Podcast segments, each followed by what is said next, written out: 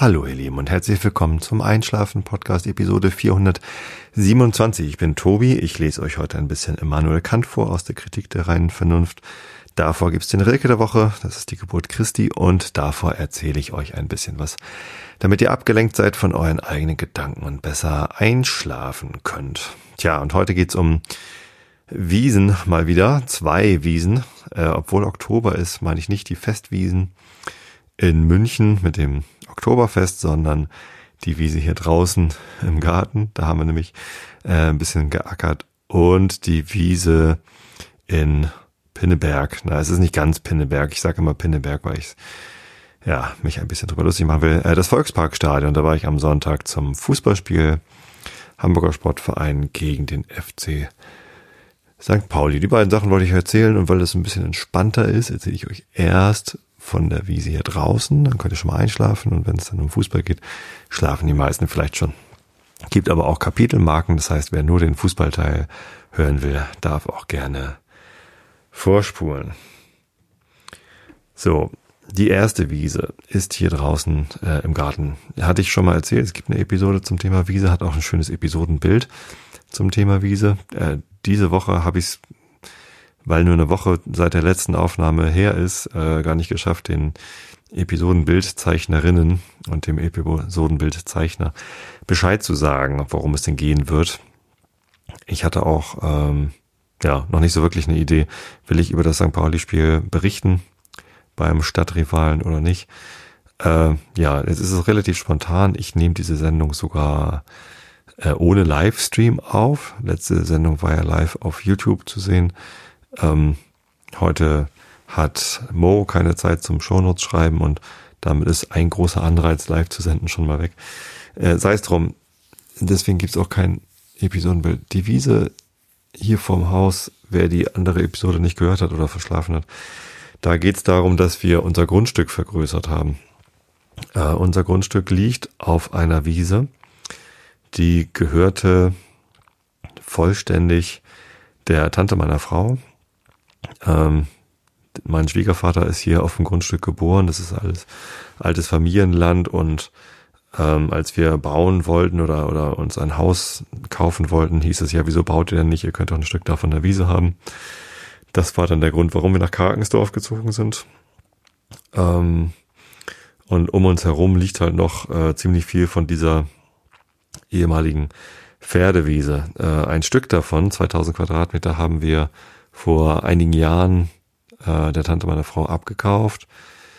Ähm, unter anderem, weil wir einmal im Jahr ein Truthahn-Frittierfest veranstalten, für das wir viel Platz brauchen. Ähm, müssen ein großes Zelt aufstellen können, bei uns genügend Leute unterbringen können, weil so ein Truthahn ist sicher nicht ganz alleine. Da brauchen wir so ein paar Gäste, da laden wir mal irgendwie Familie, Freunde, Nachbarn und ein paar Arbeitskollegen ein. Und zum anderen war da gerade so im Gespräch, dass der Bürgermeister gerne hier auf dieser Wiese ein äh, Gemeindehaus bauen wollte, also mit einer Stichstraße und Wendehammer und den Rest der Wiese auch zu Bauland machen wollte. Das wollten wir nicht, das wollten wir verhindern und auch deshalb haben wir einen Teil der Wiese abgekauft, damit er da nicht einfach eine Straße rüber bauen will, äh, kann und das ist daraufhin dann auch gescheitert. Also jetzt nicht nur deshalb, weil wir da ein Stück von der Wiese abgekauft haben, sondern auch die anderen Anwohner waren alle dagegen, dass hier ein Gemeindehaus gebaut wird. Das hätte irgendwie, weiß ich, hier nicht so gut hingepasst. Es passt woanders viel besser. Naja, wie dem auch sei, ich ähm, ähm, habe trotzdem mit dem Bürgermeister ein ganz gutes Verhältnis, auch wenn das jetzt so klingt, als hätte ich da dazwischen gefunkt.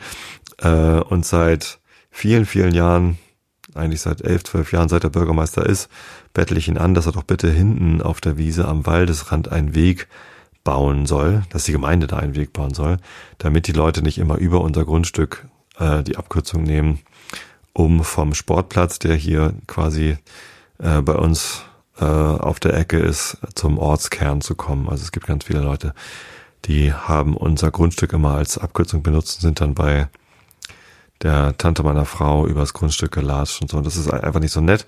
Wäre auch völlig unnötig, wenn hinten am Wald ein schöner Weg wäre. Tja, und seit äh, unser Kumpel David jetzt im Bauausschuss sitzt, hat er da ein bisschen mehr Fahrt aufgenommen. Ähm, und jetzt ist es so, dass äh, der hintere Teil der Wiese auf eine Breite von fünf bis zehn bis 15 Meter an die Gemeinde verkauft ist, so dass die da einen Park anlegen können mit einem Weg drüber weg. Ein Fußweg. Das heißt, ähm, das ist jetzt endlich geregelt, da wird ein Weg gebaut, das ist zwar noch nicht fertig, das ist im Moment so ein Trampelpfad, der wird auch sehr gern benutzt. Äh, das heißt, die Leute latschen nicht mehr über unser Grundstück, um diese Abkürzung zu nehmen. Äh, und es ist auch viel mehr Verkehr jetzt als früher. Also es ist nicht so, dass da nur die gleichen Leute, die vorher über unsere Wiese gegangen sind, jetzt da längs gehen, sondern da fahren ganz viele Leute mit dem Fahrrad, gehen mit dem Hund und so. Das ist, das wird sehr gut angenommen, dieser Weg. Ähm, es freut mich sehr, dass der jetzt endlich da ist, weil man vorher auch mal so ein bisschen das Gefühl hatte, man ist den Leuten im Weg. Andererseits sind die halt wirklich direkt bei uns äh, so längs gelaufen und wenn man da auf der Terrasse saß, vielleicht noch im Schlafanzug am Sonntagmorgen, da war es immer ein bisschen unangenehm, wenn da so Wandergruppen vorbeikommen oder Fußballmannschaften und so. Naja, ähm, das ist also gut auf dem Weg. Aber mittlerweile, dadurch, dass wir hier gebaut haben und dass hinten jetzt dieser, ähm, dieser Weg gebaut wird, ist das Reststück, was jetzt irgendwie noch, also äh, stimmt, da waren Ponys drauf auf der Wiese, hätte ich vielleicht noch sagen sollen, das ist eine kleine Pferdewiese mit zwei Ponys drauf, Rocco und Sissy. Ähm, das war auch immer nett mit denen, das war ganz lustig, so zwei Ponys hier am Haus stehen zu haben, ganz malerisch. Aber jetzt ähm, passen sie auch nicht mehr drauf, jetzt ist irgendwie sehr, sehr klein geworden, die Wiese und wir wollten jetzt auch unser Stück von unserer Wiese äh, für uns haben und schick machen, so dass wir da ähm, das Truthahn festmachen können, wenn wir es dann mal nicht mehr bei der Tante meiner Frau machen können, weil die letzten 15 Jahre haben sie immer da veranstaltet. Ja, und so ging es dann weiter, ähm, dass wir im Sommer, im Juni, glaube ich, war das irgendwann, ähm, unser Stück der Wiese fertig machen wollten. Und dazu, also genau, als wir das abgekauft haben, äh, verkauft haben, das Stück hinten, ähm, war die Abmachung mit der Gemeinde, dass die das äh, uns noch umgrubbern, weil die ihren Teil sowieso umgrubbern wollten. Das heißt, dass man mit einem Trecker und einem schweren Gerät hinten dran einmal rüberfährt und alles umpflügt und dabei das Umgepflügte auch gleich nochmal zerhäckselt, so dass man dann wieder neuen Rasen ansehen kann. Denn so eine Pferdewiese, das war kein Rasen, sondern das war halt im Wesentlichen äh, so naja, es ist eine recht feuchte Wiese, also war so Schilfgras, stand da ganz viel. Das war nicht besonders schön, da barfuß drüber zu laufen. Wir wollten gerne Rasen haben. Ähm, das hat im ersten Anlauf nicht so gut funktioniert. Der Bauer, der das hier ähm, gefräst hat, ist da irgendwie einmal rübergefahren ähm, und der war ganz stolz, dass er auch so eine Walze hat äh, hinter der Fräse, die das dann gleich plattwalzt. Aber er ist da wirklich nur einmal rüber. Da waren noch ganz große Grassoden die er nicht durchgefräst hat und dadurch, dass da Pappeln an der Seite standen äh, und das Flachwurzler sind, hat er durch das Fräsen ganz viele Wurzeln hochgeholt, äh, die dann irgendwie aus der Wiese rausgeguckt haben. Also es war unbegehbar. Wir haben dann irgendwie erst versucht, das irgendwie händisch irgendwie gerade zu ziehen, aber das war nix. Und dann äh, hatten wir das große Glück, dass meine Frau noch viel mehr ähm, Leute in der Familie hat, die nicht nur Wiesen haben, sondern auch Gerät. Ähm, die Cousine meiner Frau hat einen Bauernhof und da hat sie auch eine alte Fräse. Ähm, und mein Schwiegerpapa hat einen Trecker, mit dem er diese Fräse ziehen kann und damit ähm, hat er dann die Wiese noch zwei, dreimal durchgefräst, bis dann wirklich alles klein war. Und während er das tat, kam gerade ein anderer Nachbar vorbei, der Vater von äh, Morales, Schulkameradin, der ähm, Zugang zu einer Wiesenwalze hat, also eine richtig, so eine richtig große Walze, so eine, ja, womit man halt eine Wiese walzt. Und ähm, der ist dann spontan auch gleich noch damit gekommen und hat das gewalzt. Und jetzt ist seit Juni ist die Wiese in einem Zustand, dass man eigentlich hätte Gras aussehen können. Leider ist seitdem das Wetter nicht in einem Zustand, dass man Gras aussehen hätte können, denn es war ja viel zu trocken und viel zu heiß. Wenn wir jetzt also Gras gesät hätten, und wir reden hier über eine Wiese, die äh, 1500 Quadratmeter hat, also allein unser Anteil unser Garten ist jetzt gerade 1500 Quadratmeter größer geworden, was beeindruckend groß ist. Also die meisten Baugrundstücke, die man hier im Umland von Hamburg kaufen kann, sind ja eher so zwischen 500 und mal 1000 oder 1200 Quadratmeter groß. Unser eigentliches Grundstück hat 1000 Quadratmeter mit dem Haus drauf. Ähm, und jetzt kommen nochmal 1500 Quadratmeter dazu. Ähm, das ist also nichts, wo man auch mal einfach irgendwie Rasen aussät und dann irgendwie ein bisschen Rasensprenger anmacht, sondern ähm, das wollten wir erst dann aussehen, wenn auch absehbar war, dass das Wetter entsprechend wird, dass uns das nicht gleich wieder kaputt geht, der Rasen. Ja, und der Zeitpunkt ist jetzt. Und jetzt ähm, haben wir es halt drei, vier Monate lang einfach da liegen lassen. Äh, das Land so frisch gefräst und plattgewalzt. Das sah wirklich gut aus anfangs. Leider ist es jetzt so, dass es mittlerweile sehr, sehr ähm, von verschiedenen Kräutern, Unkräutern, Wildkräutern äh, bewachsen ist. Hier bei uns am Grundstück war schon eine richtig äh, flächige Ver Verwucherung irgendwie mit verschiedenen Gräsern. Löwenzahn und ähm, so ein komisches rotblühendes mit ganz kleinen roten Blüten irgendwie. Komisches Zeug. Stechapfel hatten wir auch eine ganze Menge. Stechapfel ist äh, hochgiftig. Das haben wir dann immer versucht gleich rauszureißen, aber irgendwie haben wir Stechapfelbefall auf unserer Wiese.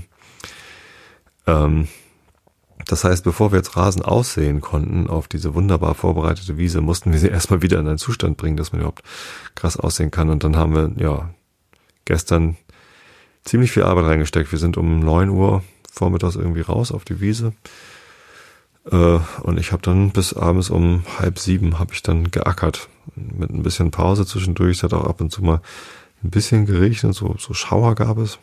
Aber ja, insgesamt haben wir doch bestimmt ähm, sechs Stunden, vielleicht sieben Stunden äh, netto draußen auf der Wiese verbracht. Den äh, gesamten Vormittag und bis in den Nachmittag rein haben wir Unkraut gejätet, gezupft. Ähm, der Boden war sehr fest, der war halt frisch gewalzt mit so einer riesen Walze. Das heißt, wir mussten auch mit einem Spaten die größeren Unkräuter nochmal wieder auflockern, da den Boden, dass wir sie überhaupt rausbekommen haben mit Wurzel. Oder wieder festklopfen irgendwie.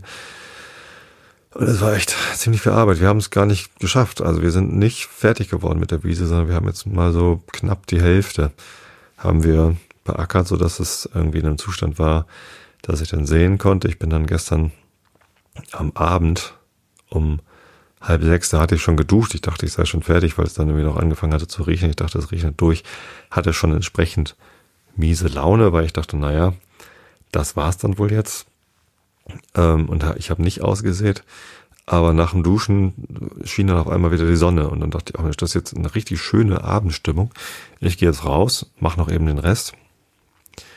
Ähm, und kann dann, also von, von, der, von der ersten Hälfte der Wiese, da fehlte noch ein ganz kleines bisschen ähm, mit der Hake, das nochmal irgendwie glatt zu machen, da wo wir gearbeitet hatten.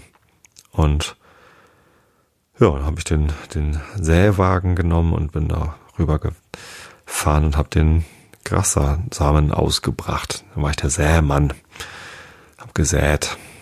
Ja, und bin dann noch einmal, wir haben so eine kleine äh, Walze, die man mit der Hand ziehen kann. Äh, mit der habe ich das dann noch festgewalzt. Und jetzt hoffe ich, dass das einigermaßen anwächst. Genau, heute Nacht und heute den Tag über hat es ordentlich geregnet, also beständig und ruhig, immer mal Windböen, aber das müsste ordentlich eingeweicht sein, der, der Samen, die Rasensaat und ich hoffe, dass das jetzt keimt und dann ordentlich wächst. Es ist nicht mehr so heiß, wie es im Sommer war. Wir hatten ja hier teilweise 38 Grad und wirklich wochenlang kein Regen. Die Leute, die Rasen gesät haben, wir haben ja ein Neubaugebiet um die Ecke, da habe ich dann gesehen, was die dann Wasser rausgehauen haben für ihre kleinen Flächen. Ähm, das hätten wir uns gar nicht leisten können. Ich wollte ja schon lange mal eine Pumpe haben, also eine Gartenpumpe, einen Brunnen bohren und da eine Pumpe ranhängen. Aber na, es gibt hier so jemanden, der hängt immer so Zettel auf, bohre günstig Brunnen mit einer Telefonnummer. Die habe ich jetzt schon vier, fünf Mal angerufen, habe ab und zu seine Frau erreicht, die hat es jetzt immer notiert. Ähm, macht's dann aber nicht. Also ist noch nichts passiert. Der Junge hat wohl genug zu tun und keine Zeit, uns einen Brunnen zu bohren. Vielleicht sollte ich es jetzt nochmal probieren. Jetzt, wo der heiße Sommer vorbei ist, hat er vielleicht mehr Zeit, uns einen Brunnen zu bohren. Das wäre ganz gut. Ja, und ja, jetzt ist die erste Hälfte gemacht. Heute hat es den ganzen Tag so da geregnet, dass ich nicht rausgehen wollte. Ich habe heute einen Faulenztag gemacht. Ich habe nämlich Urlaub. Ähm, diese ganze Woche habe ich frei. Die Kinder haben ja auch ähm, Herbstferien und ja, so genießen wir hier die Zeit. Gestern haben wir alle vier draußen gearbeitet. Heute habe ich ähm, einen Faulenzer-Tag gemacht. Morgen hat äh, mein Schwiegerpapa Geburtstag. Am Tag der Deutschen Einheit ist ganz praktisch, da hat man immer frei. Und vorher laufe ich noch über die Kühlbrandbrücke, denn morgen ist der alljährliche Kühlbrandbrückenlauf, der ist auch immer am 3. Oktober. Ähm, habe ich noch nie mitgemacht, weil, wie gesagt, halt immer mein Schwiegerpapa Geburtstag hat. Ich habe ihn das gebeten, mal nicht ganz so früh einzuladen. Wir waren sonst immer schon irgendwie um elf oder so bei ihm. Ähm, der Lauf ist morgens um neun. Das schaffe ich nicht ganz, aber morgen reicht's, wenn ich um eins da bin. Das schaffe ich also, wenn ich dann um neun über die Kühlbrandbrücke renne, hoffentlich bei gutem Wetter. Dann bin ich damit ja um ja, zwischen zehn und halb elf komme ich dann irgendwann hoffentlich ins Ziel. Ähm, und bin dann auch rechtzeitig um halb eins eins beim Mittagessen. Ja, da freue ich mich drauf. Da gibt's dann ordentlich Futter nach dem Lauf. Das ist auch ganz gut. Ja, aber ich freue mich vor allem auch auf die Kölbernbrücke. Ich fahre da ja jeden Tag rüber. Also wenn ich zur Arbeit fahre, dann fahre ich in Waltershof von der Autobahn einmal über die Kölbernbrücke und parke dann bei Blum und Voss, äh, nicht direkt dort, sondern quasi daneben, dort wo der Eingang zum alten Elbtunnel ist, auf der Südseite, da parke ich jeden Tag mein Auto und latsch dann da durch und dann zur Arbeit. Von da sind so 20 Minuten zu Fuß. Mit der halben Stunde, die ich dahin brauche, plus Stau, ist das halt der schnellste Weg zur Arbeit und ich spare zwischen, naja, je nachdem, wie viel Stau gerade ist, zwischen anderthalb Stunden und halt entsprechend weniger abzüglich Stau, spare ich halt an äh, Arbeitszeit. Deswegen fahre ich da ganz gerne längs. Jetzt habe ich einmal gegen das Kabel geschlagen. Entschuldigung, ich hoffe, das war nicht zu laut. Ja, genau, das war Wiese Teil 1. Die andere Wiese, von der ich euch erzählen wollte, ist der Rasen im Volksparkstadion. Gestern, nee, was haben wir heute? Dienstag. Vorgestern war der große Tag, lang ersehnt. Das Hamburger Stadtderby im Fußball. Wir haben zwar alle gehofft, dass es in der ersten Liga wieder stattfindet, aber jetzt siebeneinhalb Jahre nachdem wir das letzte Mal dort gespielt haben, ähm, hat dieses Derby erneut stattgefunden äh, in Liga 2. Der HSV ist ja abgestiegen im vergangenen Sommer und ja, jetzt haben wir das erste Mal wieder gegeneinander gespielt. Die äh, Lage vorher war angespannt, alle hatten so ein bisschen Sorge, dass es eskaliert. Es gab Provokationen und auch tätliche Angriffe von beiden Seiten. Ähm, teilweise sehr geschmacklos, teilweise auch echt blöd. Ähm, mir tut's vor allem leid für alle Unbeteiligten. Wenn es Hooligans gibt, die sich gegenseitig verabreden, um sich auf irgendeinem Acker gegenseitig die Köpfe einzuhauen, finde ich das zwar blöd, aber solange Unbeteiligte nicht betroffen sind, ist mir das eigentlich relativ egal. Nun ist es halt so, dass schon Unbeteiligte betroffen waren, bevor das Spiel stattgefunden hat und alle hatten so ein bisschen Angst, dass es eskalieren würde am Spieltag. Die gute Nachricht ist, es ist nicht eskaliert. Also ich habe von keinerlei Prügeleien oder sonstigen ähm, Eskapaden gehört. Es war sehr, sehr viel Polizei am Start. Es gab einen Marsch der St. Pauli-Fans vom Millentor-Stadion zu den Landungsbrücken. Von dort aus gab es Sonderzüge der S-Bahn ohne Zwischenhalt nach Bahrenfeld und von dort aus gab es dann einen Bus-Shuttle-Betrieb oder eben wiederum einen gemeinsamen Marsch zum Volksparkstadion. Das Volksparkstadion ist ja nicht gerade zentral gelegen. Äh, es liegt, wie der Name schon sagt, im Volkspark. Es ist ein großes Waldstück, ein großer Park. Ähm, ja, ist das, eine, ich weiß gar nicht. Also es, es gibt dort keine gute Anbindung an öffentliche, ähm, an den öffentlichen Nahverkehr. Die nächstgelegene S-Bahn-Station ist Stellingen. Dort reisen aber die Heimfans an und weil bei so einem Spiel mit Konfliktpotenzial wie diesem, man nennt es auch ein Sicherheitsspiel, äh, gibt es halt von der Polizei die Ansage der, der strikten Fantrennung. Also die Fans sollen nicht gemeinsam anreisen oder abreisen, weil das zu gefährlich ist. Und deswegen galt für die Gästefans, also die St. Pauli-Fans in diesem Fall, Anreise über den S-Bahnhof Bahrenfeld und von da aus eben mit dem, mit dem Bus oder eben zu Fuß. Ja. Ähm, das Einzige, was, also im Stadion gab es natürlich auf beiden Seiten dann mal Bengalos, auf unserer Seite äh, vor Anpfiff, also als die Mannschaften aufs Feld gelaufen sind, wurden bei uns Bengalos gezündet. Auf Seiten des HSV war das dann später im Spielverlauf ähm, relativ vereinzelt, dafür mehrfach. Also anfangs drei und dann nochmal ein und dann irgendwie nochmal ein oder so. War so ein bisschen irritierend, dass die immer mal wieder gezündet haben. Ich finde Bengalos ja hübsch. Das Licht ist schön, aber ähm, ich finde den Rauch halt unpassend. Also das, ich war halt im Oberrang, 14c, hab da gesessen und ähm, ja, die ersten Minuten vom Spiel konnten wir halt nur durch Nebel gucken. Das ist so ein bisschen, bisschen doof. Würde ich ja noch in Kauf nehmen. Aber es ist eben auch gefährlich und dadurch, dass es verboten ist, muss es halt irgendwie passieren. Ähm, wenn es irgendwie eine gute Regelung für Bengalos gäbe im Stadion, dann könnte man das ja äh, sicher machen, aber so ist es halt unsicher und tatsächlich ist es auch passiert äh, bei diesem Spiel, dass ein Bengalo noch brennend vom äh, Oberrang in den Unterrang gefallen ist. Und da gab es dann halt zum Glück keine Körperverletzung, aber da ist wohl eine Jacke angekokelt oder eine Mütze oder so, ich weiß es nicht. Ähm, das hätte aber ordentlich schief gehen können. Deswegen bin ich da so ein bisschen zwiegespalten, was Bengalos angeht. Eigentlich ist das komplett unnötig. Es ist sehr schade, dass es nicht erlaubt ist und dass es keine sicheren Bedingungen dafür geschaffen werden, dass man das machen kann, weil es halt, wie gesagt, sehr schön aussieht. Ähm, aber na, so ist es halt. Genau, das war im Stadion. Ansonsten gab es natürlich Banner auf Seiten des HSV. Gab es irgendwie alle zehn Minuten ein neues Banner, mit dem sie sich dann über St. Pauli-Fans lustig gemacht haben. Äh, so nach dem Motto, St. Pauli-Fans sind ja auch doof. äh, das ist für uns keine großartige neue Erkenntnis.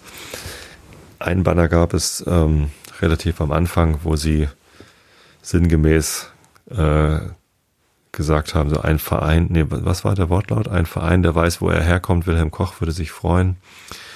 Das war eine Anspielung auf ähm, unsere nationalsozialistische Vergangenheit.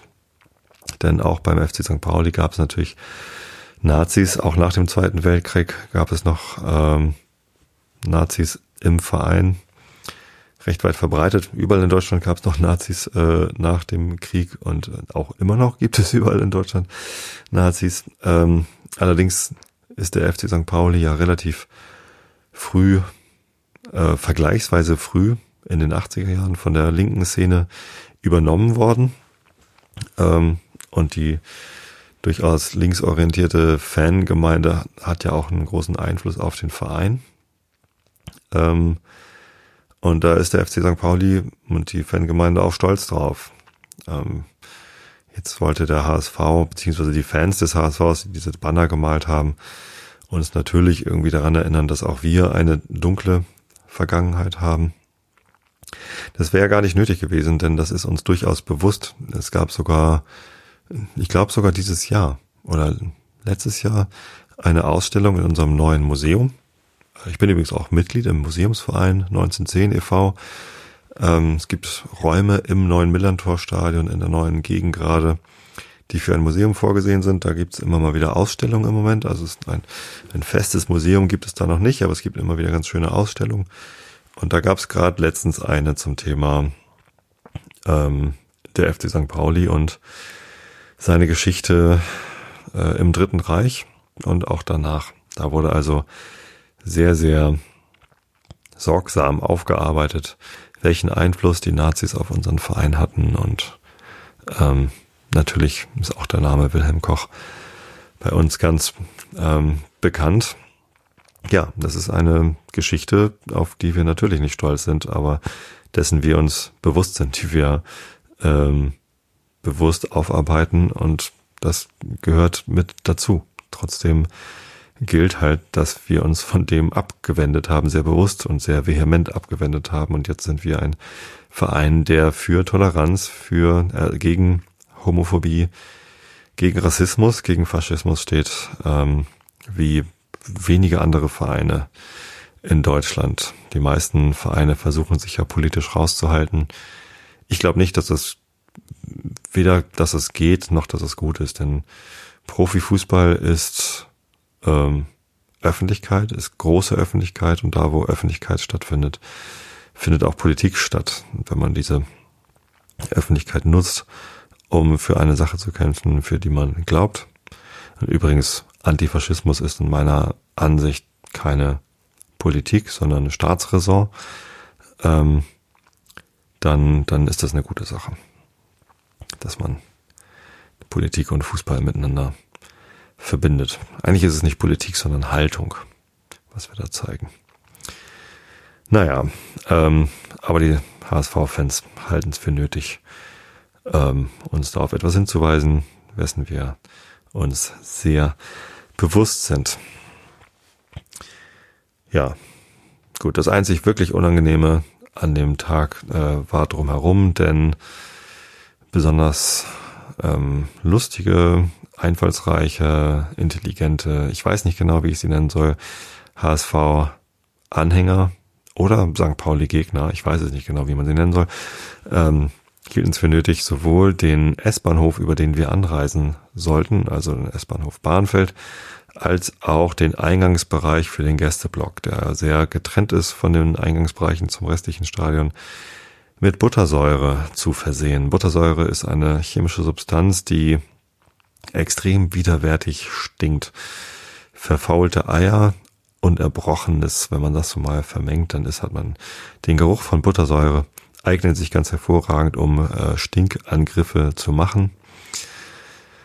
Aber ist halt extrem eklig. Also wirklich, ja, äh, wirklich widerwärtig. Ich bin am S-Bahn-Bahnfeld zum Glück drum herum gekommen, da bin ich hinten ausgestiegen und der Angriff war vorne da, wo auch der Kiosk ist. Da bin ich gar nicht durchgekommen. Ich habe es dann nur beim Vorbeigehen gerochen, dass da drin wohl ein bisschen was ist. Allerdings beim Einlass stand ich dann eine halbe Stunde in dieser Dunstwolke aus Buttersäure. Das war sehr, sehr unangenehm. Noch viel unangenehmer als für uns 5600 St. Pauli-Fans, die da angestanden haben. Es hat übrigens sehr lange gedauert, da reinzukommen, denn wir wurden ja sehr sorgfältig kontrolliert und es gab auch nicht so viele Kontrolleure. Ähm, ich kann mir vorstellen, warum da so wenig Kontrolleure waren, denn dort zu arbeiten und mehrere Stunden in diesem Buttersäuregestank zu stehen, war sicherlich extrem unangenehm bis teilweise unmöglich. Und ich glaube, da haben diejenigen, die diesen Anschlag verübt haben, nicht wirklich darüber nachgedacht, dass da äh, sehr, sehr viele Leute betroffen sind, die überhaupt nichts mit St. Pauli ähm, zu tun haben oder eben den FC St. Pauli im Stadion äh, unterstützen wollen, nämlich die Leute, die in Bahnfeld am S-Bahnhof arbeiten oder da halt einfach so durchkommen, weil sie dort leben oder weil sie dort jemanden besuchen. Oder eben die Leute, die am Stadion arbeiten, die Sicherheitskräfte, die uns durchsucht haben, die Polizisten, die da stehen und aufpassen. Da waren also ziemlich viele Leute betroffen, äh, die es noch härter getroffen hat als uns Fans. Ähm, und ich finde es einfach unter aller Sau. Also das ist wirklich eine Sache, für die würde ich mich sehr, sehr ehrlich gesagt schäme ich mich dafür, dass es Leute gibt, die glauben, das sei ein legitimer Angriff ähm, auf gegnerische Fans, dass man sich überhaupt gegenseitig angreifen muss. Auf so eine Art und Weise ist schon traurig und es gehört wahrscheinlich zum Bereich Rivalitätsfolklore. Aber ich, äh, ich finde es eklig und total unangemessen und und widerwärtig. Ähm, schämt euch, die ihr das getan habt. Ich, ich tue es auch für euch, weil wir irgendwie am Rande doch irgendwas miteinander zu tun haben. Schade. Aber naja, äh, immerhin gab es keine, keine weiteren körperlichen Angriffe. ich habe natürlich ein bisschen mir Gedanken gemacht vorher, ob es wohl Angriffe gibt, ob das wohl sicher für uns ist, dort hinzufahren. Ähm, immerhin bin ich mit der gesamten Familie hingefahren. Jeder, der fürs äh, Millantor für diese Saison eine Dauerkarte oder ein Saisonpaket hat, durfte eine Karte kaufen, hatte überhaupt zu Möglichkeit, eine Karte zu kaufen für den Gästeblock im HSV-Stadion. Und wir haben zwei Dauerkarten und zwei Saisonpakete. Also die ganze Familie ist am Millantor vertreten. Ich habe es tatsächlich auch geschafft, vier Karten zu kaufen für dieses Derby. Und äh, meine Frau hatte zuerst überhaupt keine Lust, weil sie halt Sorge hatte, dass da was passiert. Aber ich hatte keine Lust, mir etwas an meiner Vorfreude auf dieses Spiel kaputt machen zu lassen von irgendwelchen Idioten, die mir Angst machen wollen. Denn ich gehöre nicht zu den Leuten, die sich prügeln bei einem Fußballspiel. Äh, Gott bewahre. Ich gehöre sowieso nicht zu Leuten, die sich irgendwie prügeln. Ähm, und ich, ähm, ja, ich hatte einfach Lust auf das Fußballspiel und ähm, hatte keine Lust, mir die Vorfreude davon, daran kaputt machen zu lassen. Also habe ich vier Karten gekauft, wir sind alle vier hin, mussten einmal durch diese Buttersäurewolke durch und konnten dann das Spiel genießen. Und das hat dann ja auch alles ganz gut geklappt. Im Stadion selbst, wie gesagt, durch Bengalos kurz die Sicht gestört, aber ansonsten ist es ja ganz gut da. Man guckt so relativ steil von oben auf das Spielfeld. Aus unserer Ecke äh, konnte man eigentlich ganz gut alles verfolgen. Leider war das Spiel selbst halt, ja, völlig belanglos, langweilig. Hat nicht wirklich viel Spaß gemacht, äh, das anzugucken. Beide Mannschaften sehr vorsichtig, sehr auf Sicherheit bedacht. Äh, der HSV hat das Spiel versucht zu machen, aber war nach vorne eben auch zu ungefährlich. Ähm, ich glaube, der HSV hatte irgendwie sowas wie 70 Prozent Ballbesitz. Ähm, also ein deutliches Übergewicht. Ähm, und St. Pauli hat versucht, sich auf Konter und Umschaltspiel zu konzentrieren. Ähm, ist dann aber auch nicht konsequent nach, genug nach vorne gegangen. Gegen Ende äh, gab es nochmal zwei, drei Chancen hintereinander, also ganz zum Schluss. Die beste wahrscheinlich in der zweiten Minute der Nachspielzeit durch Cenk Shahin, der aus 40 Meter versucht hat, einen Heber über Pollersbeck, den HSV-Torwart, der immer sehr, sehr weit vorne gespielt hat. Also Manuel Neuer ist nichts dagegen, wie Pollersbeck spielt. Der stand teilweise am Anstoßkreis, wenn, wenn der HSV vorne war. Ähm, also tatsächlich auch eine gute Idee, da mit einem Heber drüber zu äh, spielen. Äh, aber Pollersbeck hat es tatsächlich noch geschafft, gerade so eben äh, zurückzulaufen und den Ball in letzter Sekunde über den über die Latte zu heben. Das führte dann natürlich noch zu einer Ecke. Ähm, allein die Tatsache, dass er das nicht fangen konnte, zeigt ja, dass das wirklich ein guter guter Versuch war von Shahin. Aber die letzte Ecke hat auch nichts gebracht. Es gab ein paar Torschüsse. Ich glaube, Torschüsse hatten wir sogar mehr als der HSV, die meisten aber auch viel zu unplatziert und lasch, sodass Pollersbeck da nicht wirklich Probleme bekommen hat. Und so ging es 0 zu 0 aus für die Sicherheitskräfte und die Fans, die keine Lust auf Kloppe hatten, war das wahrscheinlich auch das beste Ergebnis. Wir können zufrieden sein mit dem Punkt, weil, wie gesagt, St. Pauli war halt auch echt ungefährlich nach vorne ähm, und hat sich auf die Verteidigung konzentriert. Deswegen, also dass die Null hinten stand, ist schon unser Verdienst, aber dass die Null vorne steht, eben auch. Wir haben auch zu wenig investiert, um ein Tor zu schießen. Äh, der HSV war sichtlich enttäuscht, denn also wir haben aus der englischen Woche sieben Punkte, eben diesen einen aus dem Derby und mit zwei Siegen sechs weitere Punkte aus der englischen Woche geholt und der HSV hat das erste Spiel der englischen Woche mit 0 zu 5 gegen Regensburg verloren und dann ein Unentschieden gegen Fürth 0 zu 0 und dann gegen uns 0 zu 0. Also in der gesamten englischen Woche kein Tor geschossen, nur zwei Punkte geholt. Da waren sie doch etwas angefressen und enttäuscht. Da hatten sie sich mehr versprochen. Vor allem wollten sie den Derby-Sieg-Titel zurückholen, denn beim letzten offiziellen Aufeinandertreffen der beiden ersten Mannschaften gab es einen Sieg für den FC St. Pauli durch ein Tor in der 59. Minute von Gerald Asamoah nach einem Eckstoß von Max Kruse und Verlängerung durch Fabian Boll, auch zwei Namen, die schon öfter in diesem Podcast gefallen sind.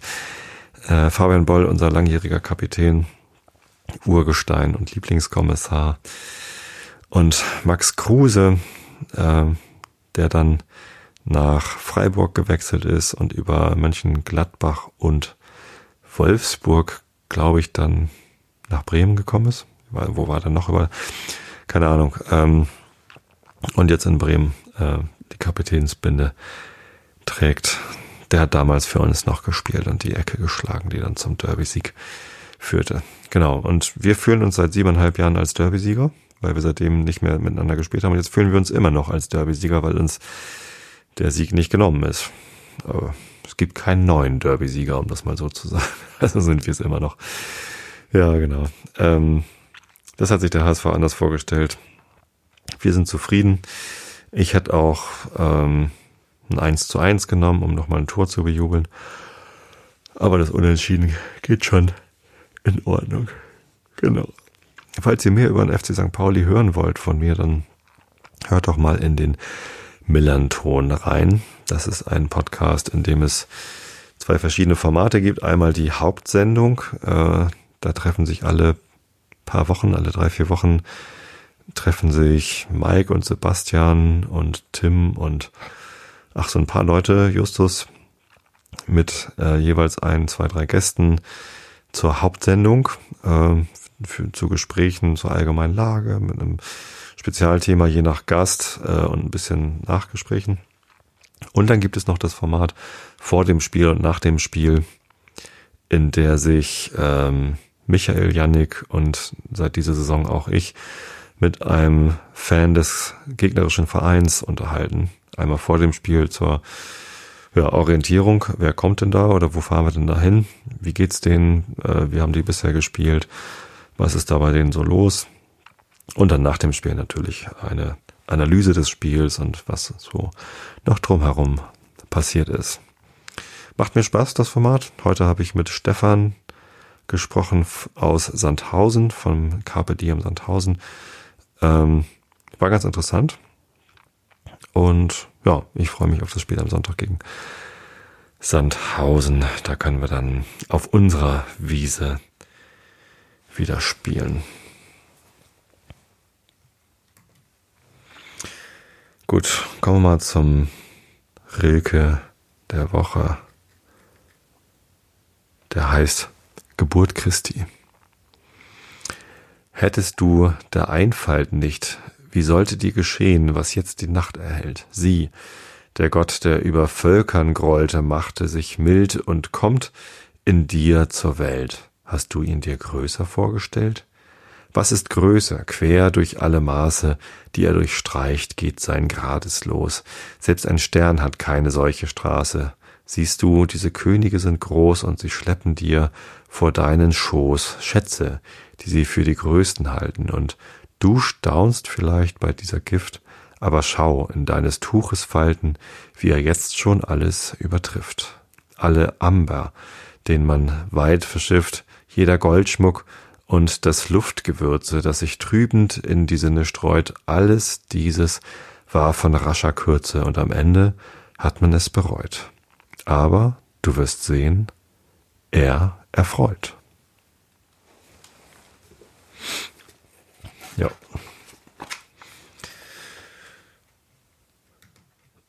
Und jetzt kommt nochmal der Herr Rilke. Wir sind auf Seite 502 40 bzw. B 640 aus der Kritik der reinen Vernunft. Mitten im zweiten Band, nee, wir sind über die Mitte schon rüber. Im letzten Viertel des Buches sozusagen, in der transzendentalen Dialektik der Unmöglichkeit eines kosmologischen Beweises, kurz vor dem Ende dieses Beweises, dass es den nicht gibt.